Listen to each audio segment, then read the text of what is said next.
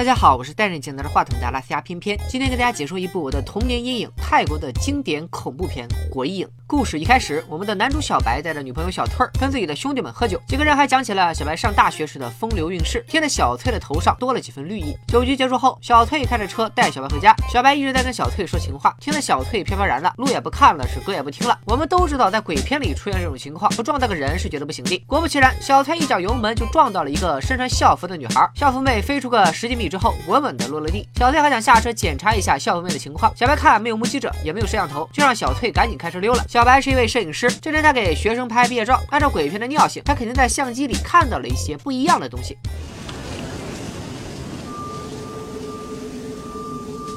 小白还觉得是自己眼花了，少熬夜，多吃点胡萝卜就好了。第二天，他去照相馆取照片，结果发现有几张照片模糊不清，赶紧找老板理论。老板拿出了小白的底片，发现底片本来就是模糊不清的。这下小白也无话可说。回了家的小白看到小翠闷闷不乐，问他怎么了？大哥，你还用问吗？谁撞了个人还能当做没事发生？心是有多大呀？小两口决定去案发现场打听打听，结果得知前几天确实有辆车撞到了广告牌，但没听说过有人被撞了。两个人都有点懵，合着这校服妹是神奇女侠啊？被撞飞十几米之后站起来拍拍屁股就走了吗？从案发现场。回来之后，小崔就天天做噩梦，梦见校服妹变成厉鬼扑向他，还吵吵着要把自己的驾照给吊销了。晚上，小白洗照片的时候，照片里的女鬼还看了他一眼。第二天，他拿着这些带鬼影的照片来到了照相馆，老板看了之后觉得就是技术不到位，曝光过度了。这下小白不乐意了，玩归玩，闹归闹，别拿我的摄影技术开玩笑。回了家的小白跟小翠说，他今天路过报亭的时候，看到一份灵异杂志，上面刊登的照片也有鬼影，于是两人决定去灵异杂志社看看。杂志社老板告诉他们，有许多灵异照片是他们自己 P 上去的，但是也有真的，有些鬼魂出现在照片里，就是想告诉。别人一些事情，小白问老板怎么分辨照片的真假。老板表示，如果是用拍立得拍出的照片，有鬼影出现，那就是真的。车祸之后，小白的脖子一直很疼，他去医院检查的时候，医生告诉他只是普通的颈椎劳损，不是什么大事。而小白的体重也一下子重了好多。不过他也没多想，也许就是医院的体重秤坏了。回到家之后，小白的一个朋友来找他，疯疯癫癫的向小白要照片，吓得小白赶紧给他老婆打电话，把朋友领回家了。过了几天，小白去看这个朋友，结果刚一进门，发现他朋友正打算跳楼。小白说：“哥们，你先别跳，你盒饭到了。”他哥哥们儿头也不回的来了一句：“好，我。”知道了，我下去取一下，然后就跳下去了。小白越想越奇怪，于是找到了朋友的老婆，问了问情况。他老婆说，现在除了你，那天跟你吃饭的三个人都跳楼了。你们几个到底干了什么？是不是外卖吃多了给吃傻了？这时小翠在家翻照片，发现这些有问题的照片虚影的位置都在同一个地方，那里是学校的标本室。小翠觉得这里就是噩梦开始的地方。第二天，小翠带着拍立得来到了标本室，咔嚓一顿拍，还真就发现了鬼魂。小翠刚想跑，发现标本室里一个相框掉了下来，相框里的照片正是之前小翠撞闹闹的校服妹。小翠也是心大。拍到鬼之后，跟个没事人一样就回家了。回到家，小翠居然发现了自己男朋友小白和校服妹的合影，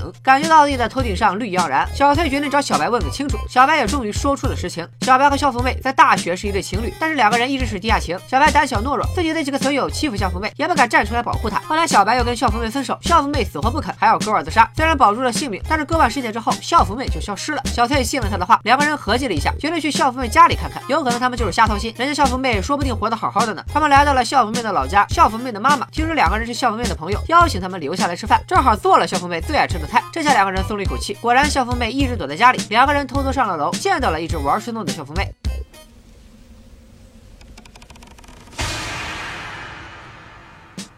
原来校服妹的妈妈接受不了女儿已经死掉的事实，把女儿的尸体一直保存起来。这下小白小翠明白了，校服妹阴魂不散，原来是他妈在搞事情。于是两个人劝服校服妹他妈，闺女开了挂，这都不火化，你也不害怕，心可真是大。最后校服妹他妈架不住小白小翠的软磨硬泡，决定给闺女火化。在葬礼的现场，小白也知道了校服妹的死因。离开小白后，校服妹就回了家，大门不出二门不迈，天天就想着怎么死得快。校服妹他妈带着校服妹来医院检查，没想到刚到医院，校服妹就跳楼自杀了。难道说校服妹只是一个走不出失恋阴影的偏执狂吗？咱们接着往下看。晚上，小白一直睡不着，想起了自己以前对校服妹怎么怎么好，气得校服妹当时就从床边爬出来找他理论。是你说的那么回事吗？咱俩怎么分的手？你心里没点数吗？还在那装纯情男孩，完事就追着小白满地乱窜，最后逼得小白从逃生梯上摔了下来。虽然摔了个够呛，但是在医院躺了一天就没事了。第二天，小白还屁颠屁颠的参加了校服妹的火化仪式，校服妹的遗体终于被火化了，小白也松了一口气，觉得这一切都结束了。但是小翠儿去照相馆取照片的时候，发现照片里的校服妹好像一直在小白的书架上找什么东西。他回到家，根据校服妹的指引，在小白家的书书架上发现了一些。老照片，仔细一看，居然是校服妹的艳照。原来校服妹被小白的三个损友强暴，为了不让校服妹打小报告，还让小白给校服妹拍了果照。知道真相的小翠崩溃了，老娘真是瞎了眼，爱上你这么个臭渣男。小白很难受，没想到校服妹化成鬼，烧成灰，还不放过自己。他决定跟校服妹好好聊聊，于是拿着拍立得在家里咔咔一顿拍，可是啥也没有拍到，气得他把相机扔到了地上。这时相机对着他自己拍出了一张照片。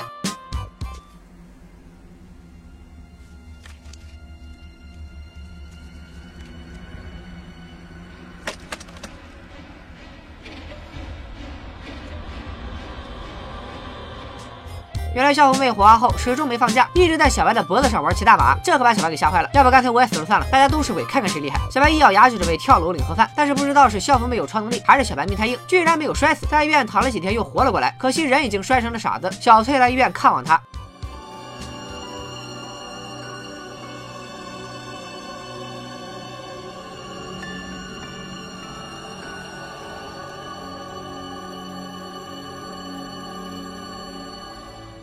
鬼影于二零零四年九月在泰国上映，不到三个星期，票房破一亿泰铢，是当年最卖座的泰国电影。鬼影的与众不同就在于它不光有视觉恐怖，还有心理恐怖。从一开始诡异的车祸，小白拍照时镜头里一闪而过的鬼影，到洗照片时鬼影现身，这些铺垫很好营造了影片中的恐怖氛围。而女鬼的出现带来了影片的第一个高潮，无论是床上的，还是楼道里的，以及顺着图书馆追着小白的诡异的音效与黑暗的画面，构成了强烈的视觉冲击，让我们也跟着小白进入电影里，一起经历这场醒不来的噩梦。而鬼影更可怕的地方还在于，它营造出了一种心理恐怖。当影片最后揭开悬念时，没有声。嘶力竭，也没有面目狰狞，有的只是一张飘落的照片。鬼影它不仅是一部恐怖片，更是讲述了一个令人唏嘘的爱情故事。校服妹为了一辈子不离开小白，死后化为鬼魂，无休止的纠缠他，也验证了电影里的那句台词：死去的人总舍不得他生前最爱的人。更多的时候，恐惧不光来自于视觉冲击，更是来自故事本身的绝望与无助。童年阴影实至名归。作为一名恐怖片爱好者，偏偏看这部电影的时候，都是跟朋友一起看。而对于那些害怕看了恐怖片之后睡不着觉的小伙伴们，偏偏给大家一个小建议：只要你不开声音去看，没有了立体声的衬托，就显得没那么可怕了。拜了个拜。